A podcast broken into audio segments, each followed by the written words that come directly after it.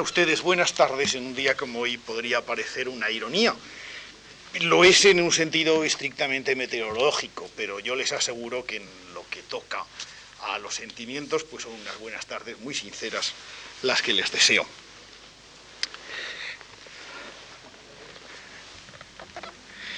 Del mismo modo, pues eh, agradezco a quienes siguen siendo fieles a esta cita que cumple ya hoy su segunda semana con la invención de la literatura española. La tenemos ya inventada, como indudablemente recuerdan muchos de las sesiones anteriores, porque ya vimos que a lo largo del siglo XVIII, bajo el signo de la Ilustración, como rezaba la primera de estas charlas, había nacido una idea de literatura española,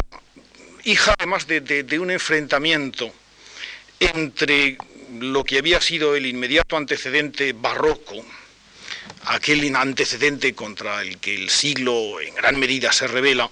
y lo que habían sido, sin embargo, el recuerdo prestigioso de un siglo XVI en el que el renacimiento español había ido al, al unísono del renacimiento europeo y había prometido cosas que, sin embargo, se habían enfangado en la etapa de fanatismo y atraso del siglo inmediatamente siguiente. De esta concepción eh,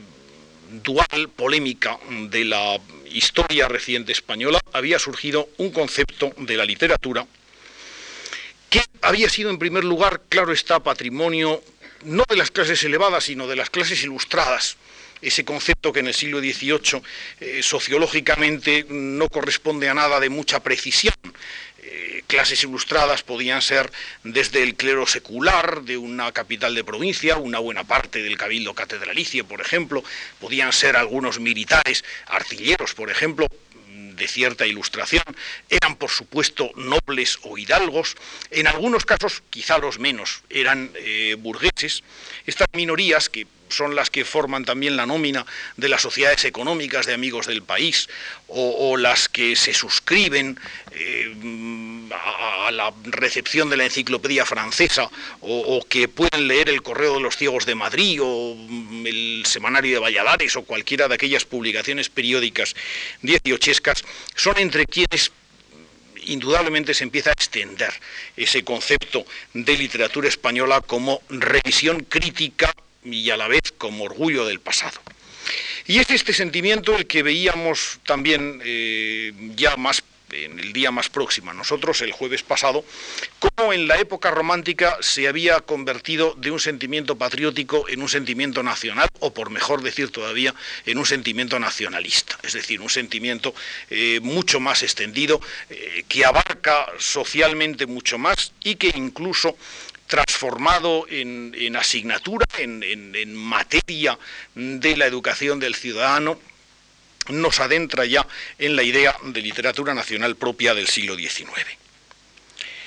Decíamos también eh, que este concepto estaba obligadamente presente en una serie de, obras, eh, antologías de la literatura, por ejemplo, colecciones de piezas literarias, presente en eh, obras como eran revistas eruditas o en cursos públicos,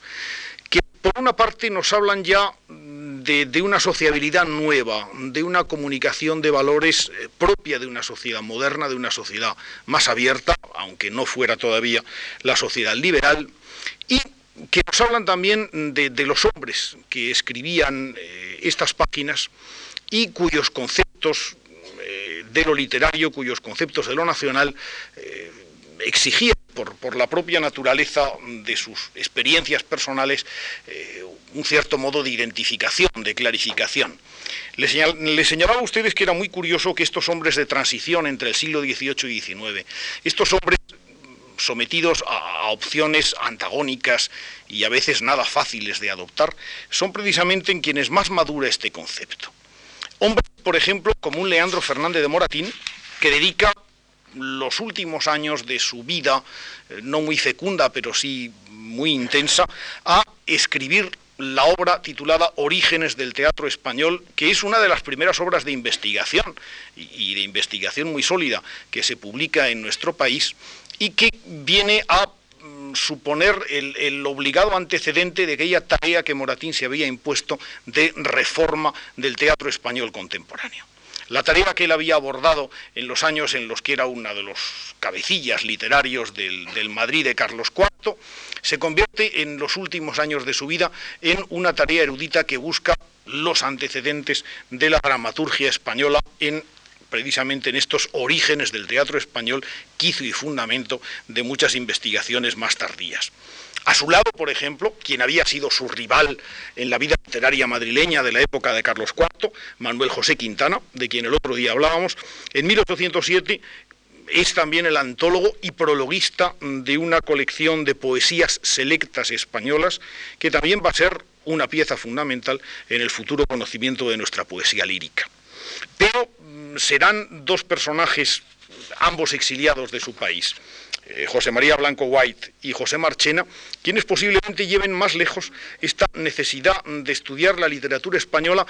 quizá como la única patria que le resta eh, en el exilio que las circunstancias les han hecho adoptar. Un exilio, el de, el de Blanco White, eh, voluntario, tras esa ruptura personal eh, de la que dan testimonio espléndido sus cartas desde España, el libro publicado en inglés, y que le convierte ya una vez viviendo en el Reino Unido, le convierte por una parte en el, asesor de la mayoría de los españoles que acuden allí como exiliados políticos de la época fernandina, eh, pero también como un eh, crítico literario excepcional, no solamente de las eh, circunstancias de la literatura moderna, sino también como historiador de la literatura antigua. El hombre, por ejemplo, que es el primero en entender espléndidamente la Celestina en unas páginas estupendas que publica en 1824 en El Mensajero de Londres, o el primero que reprocha a la literatura española no disponer de esa épica reflexiva filosófica de la que la literatura de su país de adopción, Inglaterra, ha dado muestra con El paraíso perdido de Milton, por ejemplo. Marchena es el otro personaje al que me refería. Este revolucionario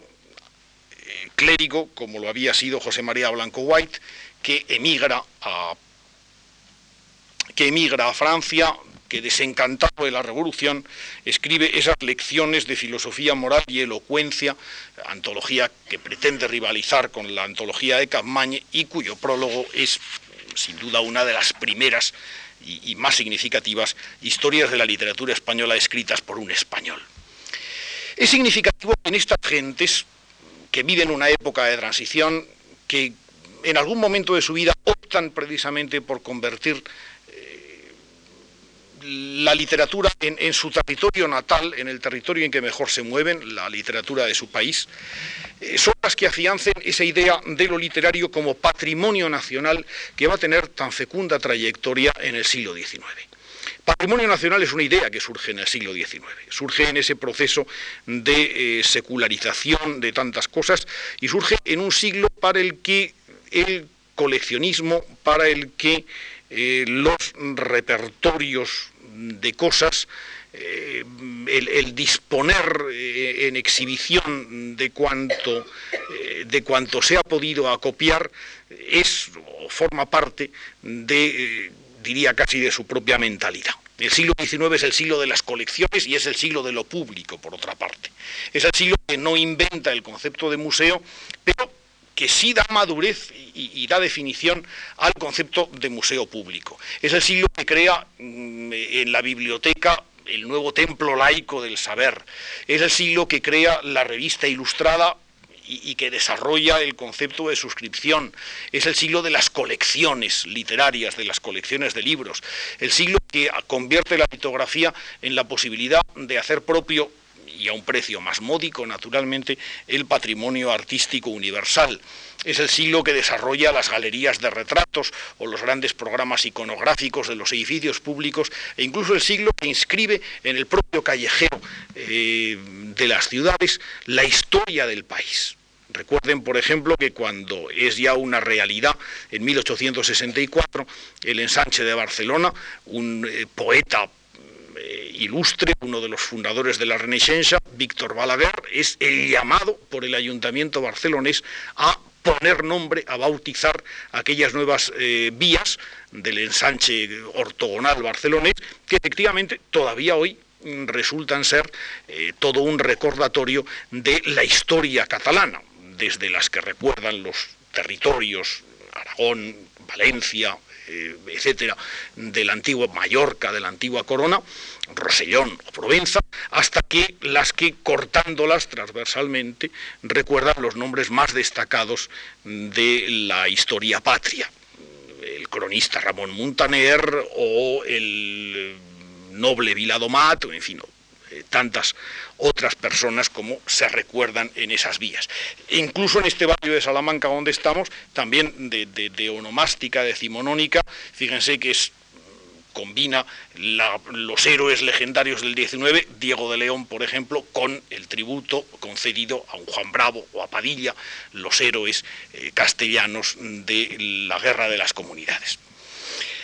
Este siglo de coleccionistas, este siglo en el que la historia se transforma, por lo tanto, en una especie de, exhibición de identidad colectiva, visible en muchos lugares,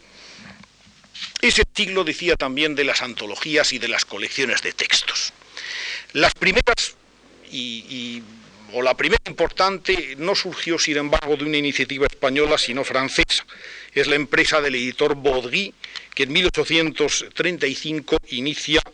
eh, una colección de clásicos que cambió decisivamente cuando intervino en ella un español, Eugenio de Ochoa, que la convierte desde 1838 en una interesantísima colección de este signo. Pero la empresa española más significativa y, todavía viva mm, de esta voluntad de ofrecer eh, a la vez el canon y a la vez una suerte de, ilustre panteón de hombres ilustres de la, de la literatura española, es la llamada Biblioteca de Autores Españoles que don Manuel Rivadeneira, el impresor Rivadeneira, con la ayuda de Bonaventura Carles Aribau, crean en 1846. Dos vidas curiosas las de Aribau y las de, las de Rivadeneira. La de Rivadeneira prácticamente casi casi constituye un episodio nacional galdosiano. Es, Rivadeneira es el hijo de un eh, de un menestral eh, afrancesado, vive en Francia sus primeros días, no puede cursar carrera universitaria, eh, trabaja como marino, va ascendiendo desde grumete hasta piloto, eh, después ya en tierra se hace cajista de imprenta, es cajista en el Cádiz del trienio constitucional entre 1820 y 1823, como tal es perseguido posteriormente por la reacción fernandina, logra de una forma rocambolesca salir de España, es impresor en toda Europa, lo encontramos de nuevo en 1833 en Barcelona, donde se apunta a la Revolución Democrática de 1835, emigra a América para ganar dinero, llega a pasar los Andes a pie para ir de Argentina a Chile. En 1846 funda nuestra Biblioteca de Autores Españoles y todavía realiza algunos viajes impresionantes. Muere Rivadeneira en, ya a principios de los años 70 cuando se disponía a visitar Islandia. Casi, casi esta novela que ha empezado como una novela, como un episodio nacional de Pérez Galdós, casi, casi acaba como una novela de, de Julio Verne. Recuerden que en Islandia comienza el viaje al centro de la Tierra. Eh, Bonaventura Carles Aribao, por su parte, es otro personaje también muy típico de la época. Eh, es un personaje al que debemos dos cosas fundamentales. Una, el haber creado o el haber contribuido a crear el gran repertorio de edición de los clásicos españoles con la Biblioteca de Autores Españoles, pero por otra parte los catalanes le deben el haber escrito el primer poema importante moderno en catalán, la famosa Oda a la Patria, en realidad el nombre de Oda a la Patria es un nombre posterior, eh, su edición originaria se llama A la Patria Troves, y que fue compuesta como una pieza poética con la que obsequiar al financiero Gaspar de la Remisa, para quien trabajaba eh, Bonaventura Carles Aribao para obsequiarle en su onomástica. El destino de aquella breve pieza poética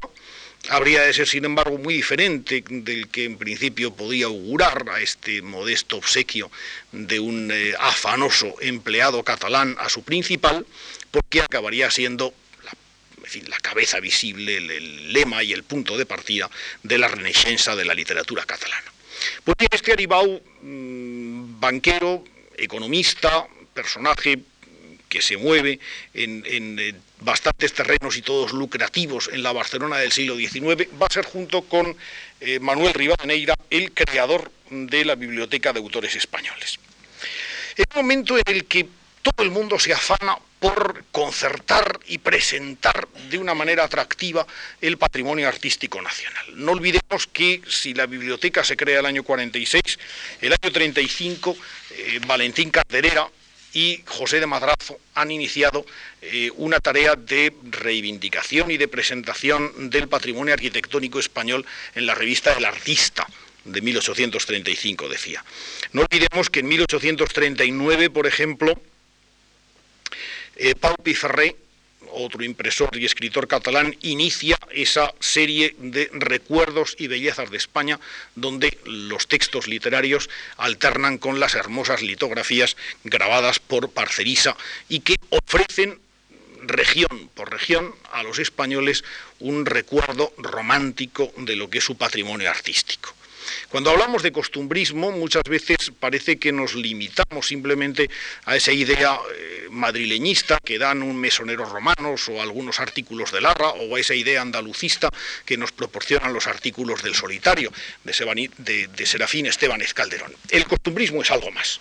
la revista costumbrista, ese vehículo que llevaba el costumbrismo a las familias burguesas españolas, era también el vehículo precisamente de esta recuperación de lo folclórico, mm, del patrimonio arquitectónico semiderruido, muchas veces por las desamortizaciones o por la incuria del tiempo, y también en algunas ocasiones el patrimonio literario. Eh, quienes en este sentido suscribían o se suscribían incluso a las revistas como el Semanario Pintoresco Español, por citar una. Quienes compraban los recuerdos y bellezas de España podían ser también los compradores de esa biblioteca de autores españoles, empresa singular a medias entre lo patriótico y lo mercantil, y cuyos avatares la llevan prácticamente hasta la víspera misma de los años 70. Son eh, 42 volúmenes, los que llega a publicar esta biblioteca de autores españoles, todos ellos eh, impresos en esa letra apretada y, no demasiado grata de leer, impresos a dos columnas e incluso a cuatro, si se tratan de versos muy breves, pero que compilan la casi totalidad de la literatura española digna de mención en aquel momento. Eh, sería curioso que algún día alguien indagara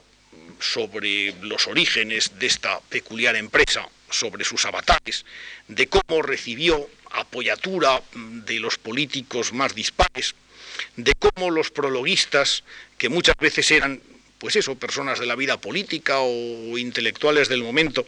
eh, trataron y, consideraron la, época histórica eh, que les había tocado tratar, de los criterios filológicos que pudieron aplicar, Sería curioso, en definitiva, que tuviéramos una monografía, una auténtica historia de esa empresa benemérita que fue la Biblioteca de Autores Españoles. Pero, entre tanto, de su simple observación, de la simple observación de de, la cadencia de sus volúmenes, algunas cosas sí que podemos inferir y curiosas. Preguntarnos, por ejemplo, cuál fue el primer volumen que publicó la Biblioteca de Autores Españoles y encontrarnos con algo que, por mucho que hoy nos parezca evidente, quizá no lo fuera tanto en aquel momento y de cualquier modo es significativo. El primer volumen eran las novelas de Cervantes. Cervantes, máximo autor español, y precisamente las novelas. Ya en el siglo XVIII las novelas de Cervantes, el Quijote, fundamentalmente, había empezado a ser el paradigma de la literatura española, paradigma del espíritu nacional, Seguramente todavía en esa interpretación meramente humorística, cómica de lo cervantino, que los románticos modificaron,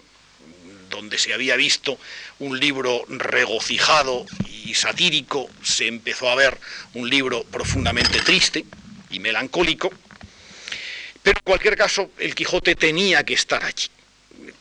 Curiosamente, sin embargo, el tomo que faltaba, aquel que compilaba el teatro de Cervantes, tardaría muchísimos años en salir y solamente se incorporaría a la nómina de la Biblioteca de Autores Españoles en la segunda serie de esa biblioteca eh, surgida a partir de 1943 nada menos. Pero en fin, el primer tomo Cervantes había de ser. El segundo, sin embargo, para quien crea que la época romántica significa una ruptura completa con el siglo XIX, el segundo ofrece una sorpresa, porque el segundo tomo está dedicado a las obras de Nicolás y Leandro Fernández de Moratín. El otro día le recordaba a ustedes cómo Larra había sido un admirador de Leandro Fernández de Moratín. Leandro, por amor filial, había sido además el valedor de la literatura de su padre y en este sentido las obras de los moratines recogían por un lado la proximidad de, un siglo como el XVIII no enteramente superado y por otra parte la profunda admiración que el XIX siente por las altiladas, espléndidas comedias moratinianas. Y es que el 18 no está tan ajeno de los intereses decimonónicos y la Biblioteca de Autores Españoles nos demuestra claramente que el canon, que la nómina de los grandes autores españoles incluía títulos dieciochescos. Allí hay un tomo consagrado a una antología de los ensayos del padre Feijó, hay dos tomos dedicados a la obra de Jovellanos, que continuarían posteriormente, incluso las obras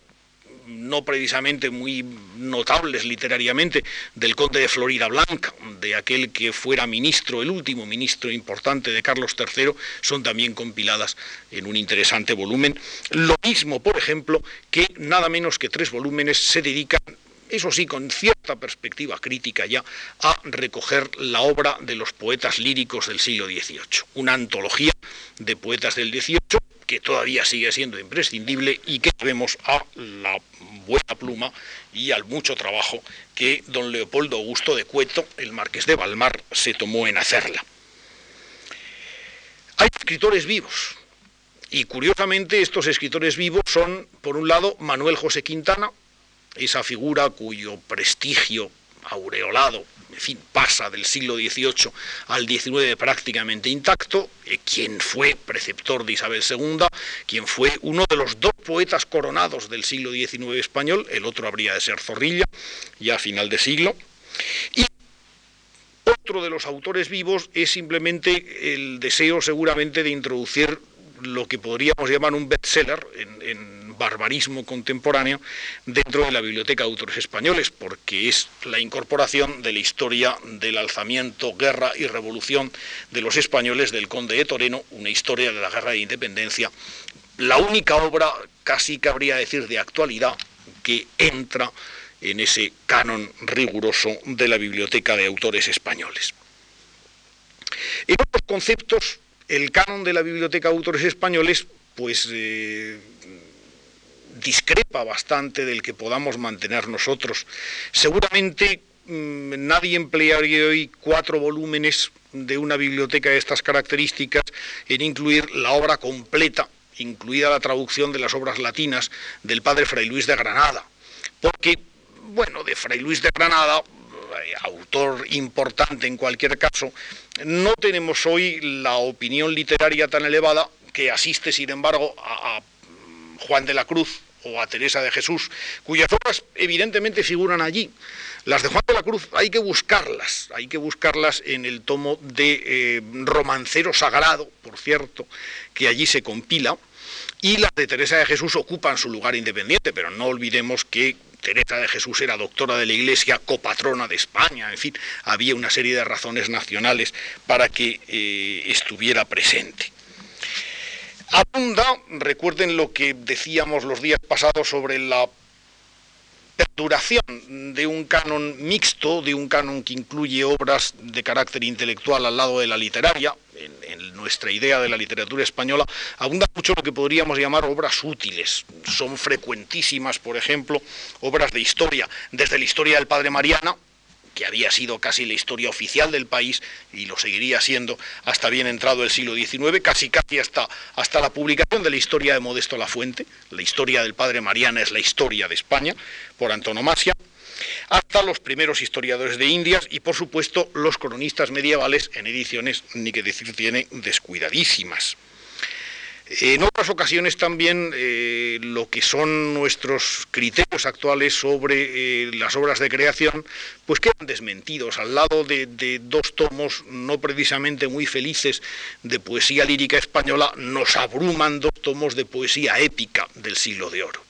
Pero todavía la poesía épica, los tratados de preceptiva, la presentaban como mm, lo más elevado y lo más granado que podía salir del numen humano.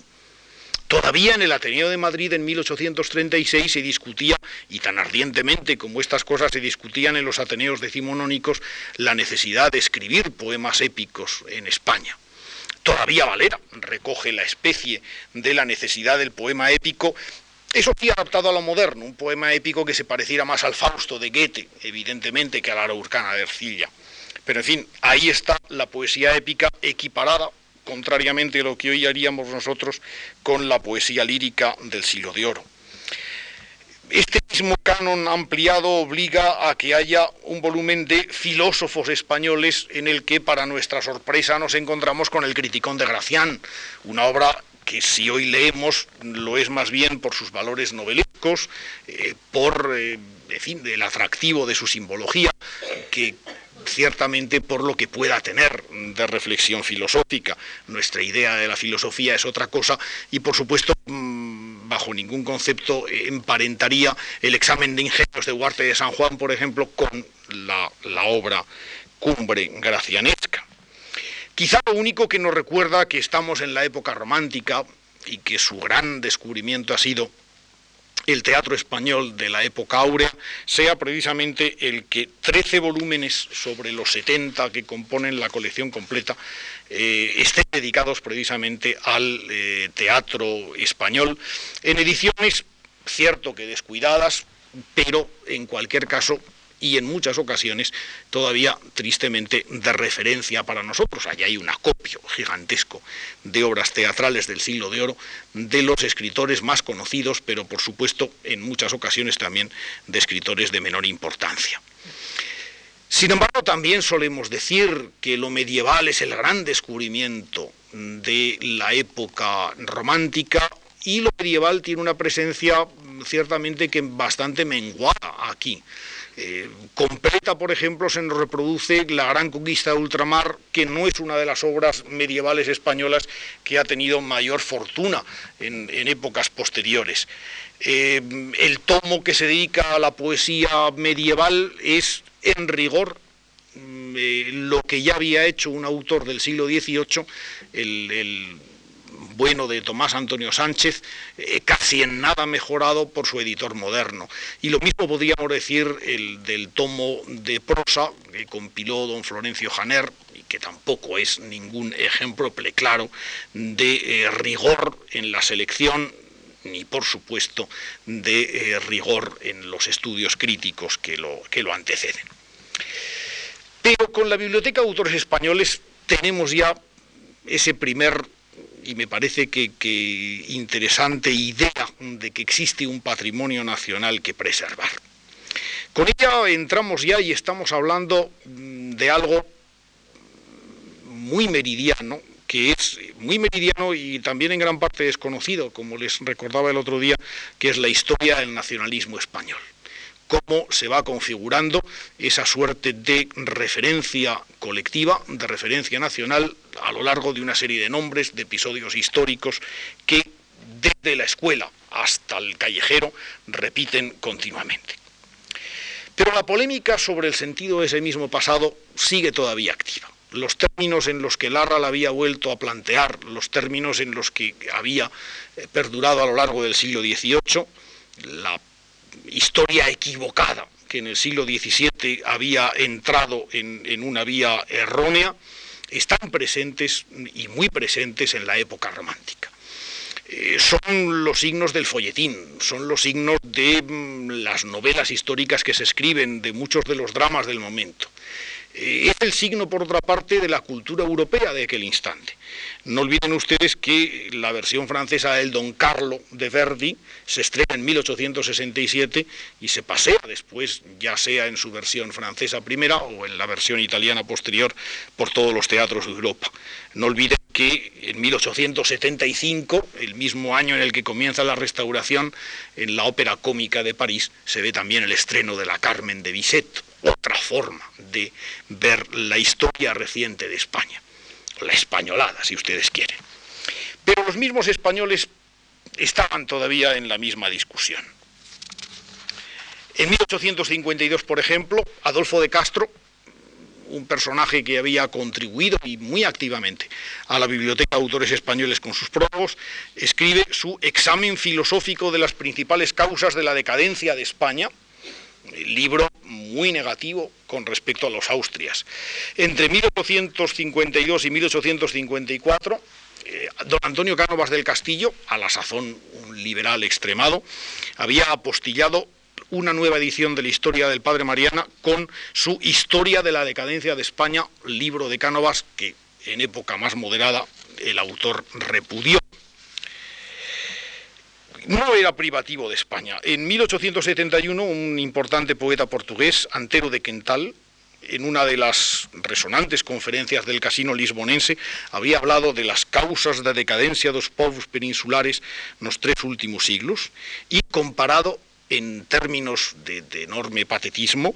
la sombría mm, mole del Escorial, donde en fin, todo el espíritu de los Habsburgo parecía refugiado, como Quintana, ¿verdad? había cantado a principios de siglo, la había comparado con la pesadumbre del eh, palacio o palacio monasterio portugués de Mafra, en el que él veía también reflejada todo el temor absolutista por la casa dinástica portuguesa. No es el único caso mm, en eh, las literaturas meridionales donde hay mm, una rebeldía contra ese pasado inmediato de, fanatismo y de opresión. Prácticamente a la vez que Antero de Quental eh, planteaba los términos de su, requisitoria contra los Habsburgos y los, y avis portugueses, los studi literari de José Carducci incluían un texto enormemente importante en la historia de la literatura italiana, titulado mm, Del desenvolvimiento de la literatura nacional, donde eh, Carducci se inclinaba por aquella espléndida literatura que Italia había producido en la Edad Media, eh, la literatura democrática, la literatura gibelina de Dante o de Petrarca, frente a la literatura del XVI, que desde Maquiavelo ya llevaba los signos de la esclavitud y sobre todo frente a la literatura barroca del siglo XVII que había significado el hundimiento, el final de la libertad de Italia. España, Portugal, Italia, de algún modo, eh, combatían su decadencia y, la exorcizaban de algún modo con, con obras de este tipo. Es en este clima donde la el episodio revolucionario de 1868 en España va a entrar una nueva e importante discusión. Todo brinda o todo llega a partir de un eh, texto de un krausista, de Gumersindo de Azcárate, quien en un, eh, en un libro que en principio no, había de tratar del tema, el self-government y la monarquía doctrinaria, eh, habló por primera vez de los tres siglos de opresión y de ahogo de la libertad intelectual en España, refiriéndose con ellos en parte o en gran medida al siglo XVIII, al siglo XVII y también a buena parte del siglo XVI, por lo menos desde la época de Felipe II. Aquella condena que no pasaba precisamente estos términos del pasado inmediato español encontró rápidos contradictores en un clima de exacerbación neocatólica de que hubo de ser portavoz un jovencísimo personaje que era Marcelino Menéndez Pelayo. Gumersindo Verde, un viejo paladín de la causa católica, estimula a Menéndez Pelayo, eh, jovencísimo a la sazón, tenía 22 años, para que conteste adecuadamente a las imputaciones de Gumersindo Verde, y de ahí nacen esos capítulos de la primera obra importante de don Marcelino, que es La ciencia española. Un esfuerzo tantas veces tildado de inútil, por otra parte, pero entre otras cosas meritorio, en el que don Marcelino alcanza a exhumar un montón de nombres desconocidos de la historia científica o de la historia literaria española en el inútil intento de parangonarlos con los grandes descubrimientos de la época del racionalismo europeo. La ciencia española, en cualquier caso, es un libro poco leído, no voy a decir aquí que lo merezca mucho, pero del que se infieren, sin embargo, otras cosas mm, importantes y que a Marcelino Menéndez Pelayo habrían de costarle algún disgusto posterior. Primero porque don Marcelino no oculta sus simpatías de nuevo por el siglo XVI frente al siglo XVII, en el que se mueve con cierta mayor repugnancia. Y en segundo lugar, el que don Marcelino, por razones educacionales y hasta por razones de talante, lo último que es es escolástico. A él lo que le interesa en todo caso es una filosofía de corte naturalista, de corte más pragmático, pero en modo alguno la vieja lógica de Aristóteles, tan vinculada, por otra parte, a través de la escolástica, a la reivindicación católica en el siglo XIX. La polémica de la ciencia española no se limita simplemente a esta intervención eh, de Menéndez Pelayo y la previa intervención de Azcárate, sino que en ella eh, otros muchísimos más, por lo menos entre 1877, el primer eh, estallido de la contienda, hasta ya bien entrados los años 80. De la polémica de la ciencia española sobresale sobre todo, claro, la figura de Menéndez Pelayo, pero quien es algo más de ese muñeco de cartón piedra que a veces y tanto tiempo han exhibido sus monaguillos. Eh, Menéndez Pelayo es una persona mucho más compleja de lo que en principio mm, pudiera parecer, de lo que en principio pues, deriva de la, de la tradición Menéndez Pelayista, aunque no vamos a decir ahora, ni, ni cabe decirse, mm, punto menos, que Menéndez Pelayo fuera un progresista. Es un personaje hijo, y ya hemos señalado algunas, de contradicciones de su momento. Es efectivamente un católico machamartillo, como él se define en esa otra obra de juventud, que fue la historia de los heterodoxos españoles. Un intento de estudiar la historia de España a partir de los enemigos, que no era en puridad un invento de Menéndez Pelayo. También Cesare Cantú había escrito en Italia una historia de los heretici italianos. Y Menéndez Pelayo sigue de algún modo este modelo de escribir eh, la historia de España a través precisamente de quienes han negado los conceptos y las pautas que para él eh, eran las, las españolas. Es el mismo Menéndez Pelayo que en esta etapa católica furibunda,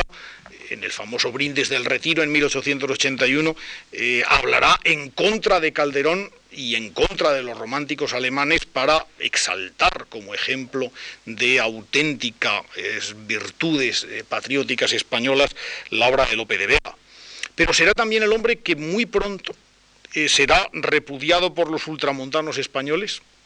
quien no andará en muy buenos términos incluso con los neocatólicos y quien a la larga acabará aceptando la restauración siendo senador eh, en el reinado de Alfonso XII y quien por otra parte mm, es un nacionalista muy moderado en algunos de sus aspectos. Su formación clasicista, por un lado,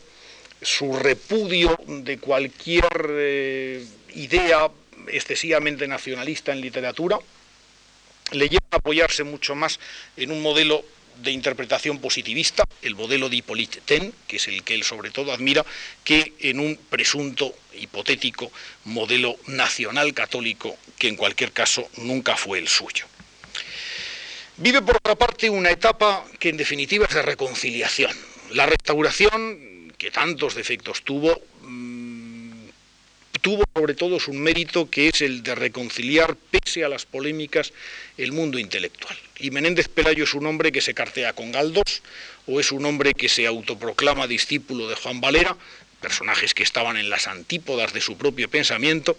y con los que seguramente tiene mucho más en común que lo que podría tener por santanderino, por reaccionario, con un José María de Pereda. Sus problemas en orden a la Mm, en fin, a la construcción de una historia de la literatura española, no estriban tanto en el esfuerzo que él pone en ella, es gigantesco, es hercúleo, Menéndez Pelayo es el fundador en este sentido de la historia de la literatura española moderna, pero los problemas que, tiene para haber sido el gran maestro de nuestro siglo XIX eh, son problemas que en buena parte dependen de su época y solo en cierta medida de él. Es todavía en definitiva, el heredero de ese culto bibliofílico que obsesionó al siglo XIX. Le interesa mucho más acopiar datos, le interesa mucho más la erudición, eh, le interesa mucho más la, descripción del libro, la lectura del volumen antiguo, que lo que ya entonces empezaba a hacer la disciplina de la filología. Ama mucho más compilar cosas que realizar ediciones cuidadosas de los textos. Cuando en los últimos años de su vida decida prolongar e iniciar una colección de textos literarios españoles, su objetivo es continuar la biblioteca de autores españoles en esa estupenda nueva biblioteca de autores españoles, pero que hace, sin embargo, cuando ya la tarea filológica marcaba otros derroteros para el destino de la edición de las obras literarias. En otro sentido, Menéndez Pelayo, como decía, es un hombre moderno, es un hombre que se mueve dentro de la óptica del positivismo, pero es un hombre que teme, y lo reconoce varias veces, abordar una historia de la literatura seguramente porque no acaba de ver claro cuál es el, destino y cuáles son las pautas que deben conducir una historia de la literatura. En ese sentido, Menéndez Pelayo es el hombre que aborda el terreno tangencialmente, escribiendo, por ejemplo, esa prodigiosa historia de las ideas estéticas que a él le parecía que había de ser el prólogo fundamental, junto a una historia de la filosofía española para abordar algún día la historia de la literatura. En ese sentido, le interesa mucho más, por ejemplo, la historia de un género, orígenes de la novela o la antología de la poesía española, que el esfuerzo o el intento de llevar a cabo una interpretación global. Y en último término, diremos todavía algo más. Eh, Menéndez Pelayo pertenece a su siglo en la medida en que es un hombre en gran medida aislado. No es un hombre que tenga discípulos. Menéndez Pelayo pasa por la universidad, él obtiene su cátedra jovencísimo, es el sucesor de don José Amador de los Ríos en la cátedra de Historia Crítica de la Literatura Española de la Universidad de Madrid, de la Universidad Central, pero no es en puridad un maestro universitario. En 1898 renuncia a una cátedra de la que nunca ha hecho demasiado caso, era en todo caso además una cátedra de doctorado, cuya influencia por lo tanto era más limitada, para ser director de la Biblioteca Nacional de Madrid, que es verdaderamente el lugar que le gustaba. La trayectoria de Menéndez Pelayo, no demasiado larga en el tiempo, pero sí importante, no deja prácticamente discípulos. Y los discípulos de don Marcelino o son eh, de algún modo su caricatura valga esto para una figura tan noble en otros aspectos como fue la de don Adolfo Bonilla y San Martín, quizá el único discípulo directo de don Marcelino Menéndez Pelayo, o los discípulos de Menéndez Pelayo son más bien honrados beneméritos y probos, eh, funcionarios laboriosos facultativos, ¿verdad?, del cuerpo de archiveros y bibliotecarios, entre los cuales sí que don Marcelino dejó una profunda huella. Pero si no llegó él a escribir una historia de la literatura española, tampoco creó ese mundo de eh, filólogos activos que pudieran crearla en fecha posterior. En cierta medida, la figura de Menéndez Pelayo en el siglo XIX español tiene un parangón que podría parecer estar en sus antípodas y que, sin embargo, por muchos conceptos le es muy próximo. Menéndez Pelayo es casi casi un contemporáneo de Joaquín Costa. Costa era un poco mayor que él, había nacido en 1843, pero por razones personales Costa no había sido un hombre tan precoz como Menéndez Pelayo. De ambos cruzan sus destinos por primera vez y en una situación muy desagradable cuando concurren ambos al premio extraordinario de doctorado de la Universidad de Madrid y cuando eh, fin, la preparación de Menéndez Pelayo su asombrosa memoria y seguramente el apoyo decidido del tribunal, le granjea el premio extraordinario en perjuicio de Joaquín Costa. No me consta que volvieran a cruzarse sus destinos, pero ambos se convirtieron, cada cual a su manera, en esas figuras de referencia, en esas figuras aisladas y hercúleas de la vida española del XIX. El uno, Menéndez Pelayo, para la opinión de los católicos más conservadores, el otro, Costa, para la opinión de izquierdas. Ambos son arcaicos en cierta medida. Si a Menéndez Pelayo le reprochábamos no haber sido o no haber sabido ser un maestro universitario y no haber sabido ser un filólogo, a Costa, que seguramente hubiera querido ser un gran historiador, hay que reprocharle esa dispersión en muchos, eh, en, muchos objetivos y hay que mm, reprocharle también, por otra parte, esa visión del mundo a través de la ciencia jurídica, que es en definitiva la de su siglo, pero que no iba a ser, para quien tenía talante historiador, la del siglo inmediatamente siguiente. Dos figuras representativas, dos figuras que eso sí volverán a cruzar prácticamente sus destinos en la fecha de su muerte. Menéndez Pelayo muere en 1912, Joaquín Costa lo hace en 1911. La corona fúnebre que ambos tienen, lo que de ellos opinan y manifiestan Unamuno o Costa o Azorín, veremos que de algún modo, y lo veremos el próximo día, nos sitúa ante la enorme diferencia del siglo XX con respecto a lo que eran ya los últimos rescoldos del siglo XIX. Pero incluso entre personas decimonónicas, cuya vida en gran medida se desarrolló a lo largo de este siglo, algo andaba mal y algo les parecía que andaba mal en el terreno de la construcción de la historia de la literatura. Ahí estaba, claro, la obra inmensa de Menéndez Pelayo, punto importante de partida, pero también punto de llegada de conceptos y de ideas que no habían de ser o que no eran demasiado modernas. Leopoldo Alas, ese personaje que es tan de su siglo, que es tan del XIX, del que también podríamos hacer ese retrato negativo que hemos hecho de Menéndez Pelayo de Costa, pero del que a cambio también podríamos hacer mucho mejor que de Menéndez Pelayo y mucho mejor que de Costa el retrato de lo que de lo nuevo que aportaban, pues este Clarín en un palique, una de sus conversaciones escritas publicadas en la, en la prensa, eh, señala uno de los errores en los que la historia nacional se estaba engolfando en aquel momento. El artículo, el palique, tiene un título curioso, Preparativos del Centenario, curioso para nosotros, porque se refiere, escrito como está en 1891, a lo que empezaba a conjeturarse que habría de ser la celebración del cuarto centenario del descubrimiento de América en 1892. Eh, Leopoldo Ala sentía evidentemente, y lo dice en su artículo, cierto bochorno ante eh, la falta de eh, probidad intelectual con la que muchos expresaban al propósito y lo que el festejo amenazaba de ser un auténtico viva Cartagena nacionalista. La historia de España, escribe, amén de no estar clara, va siempre ligada a la rodomontada, a la oda hinchada. Tantas veces hemos parado el sol para que nos viera combatir,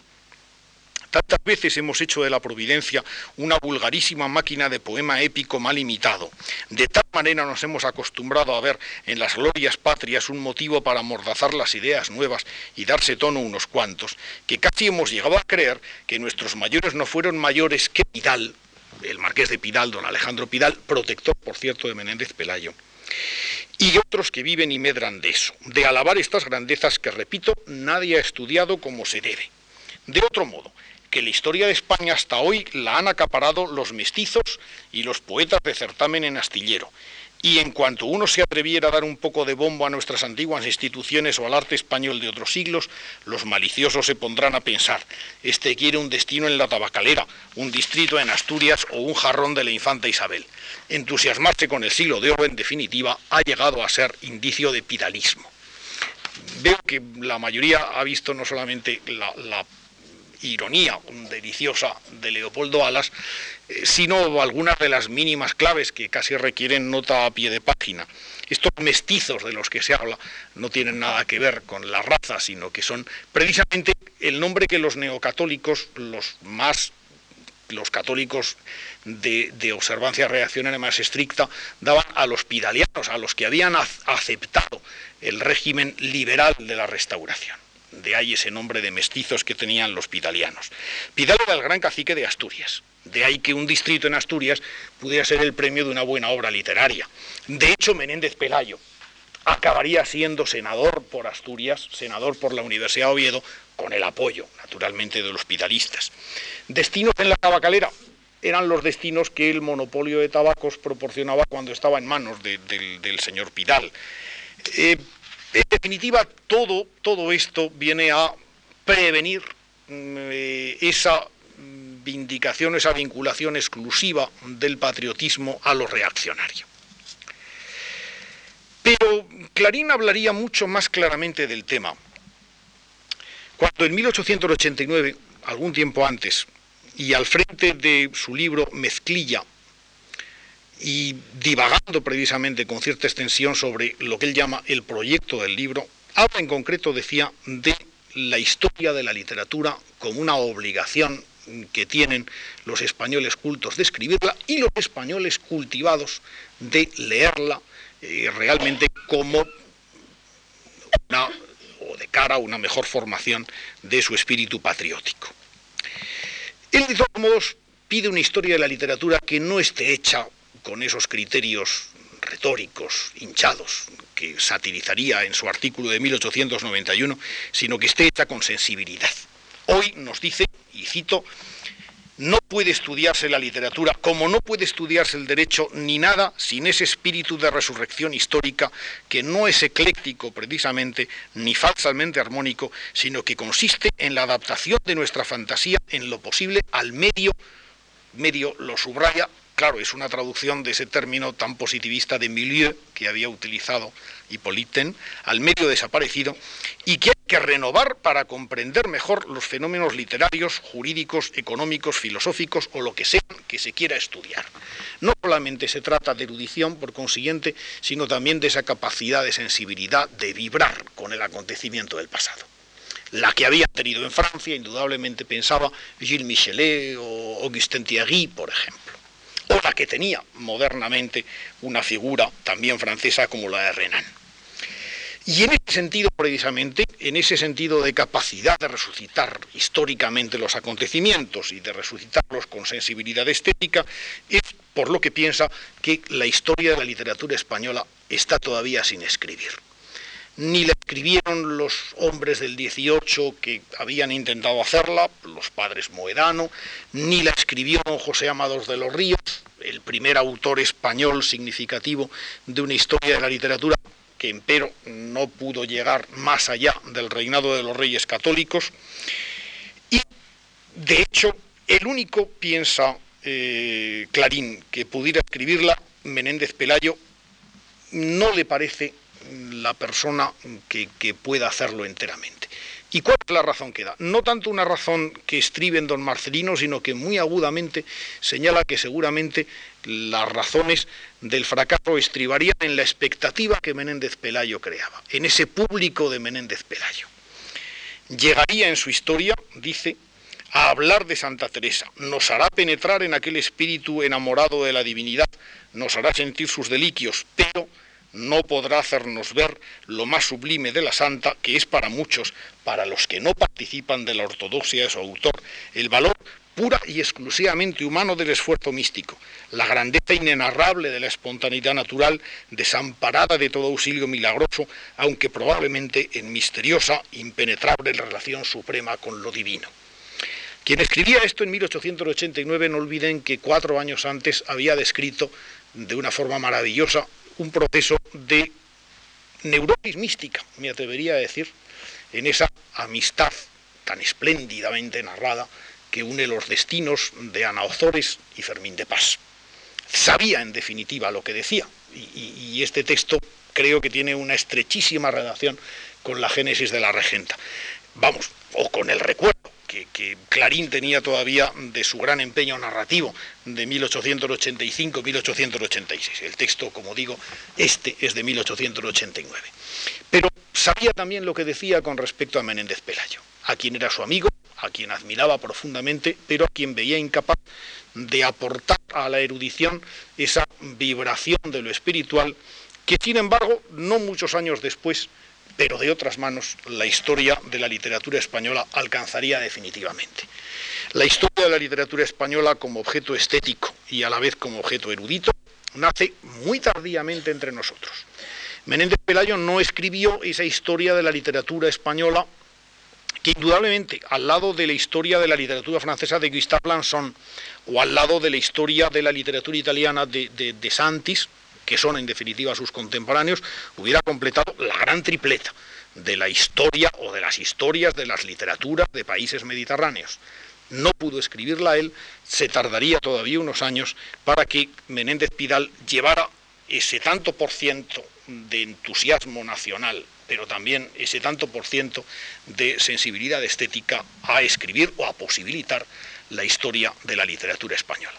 Pero esa es la historia, como decía Kipling, que veremos el día que viene. Muchísimas gracias por su atención de hoy.